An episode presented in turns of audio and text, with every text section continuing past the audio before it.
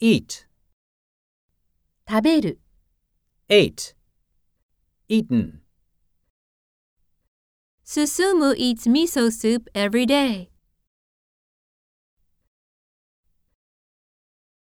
Eat out.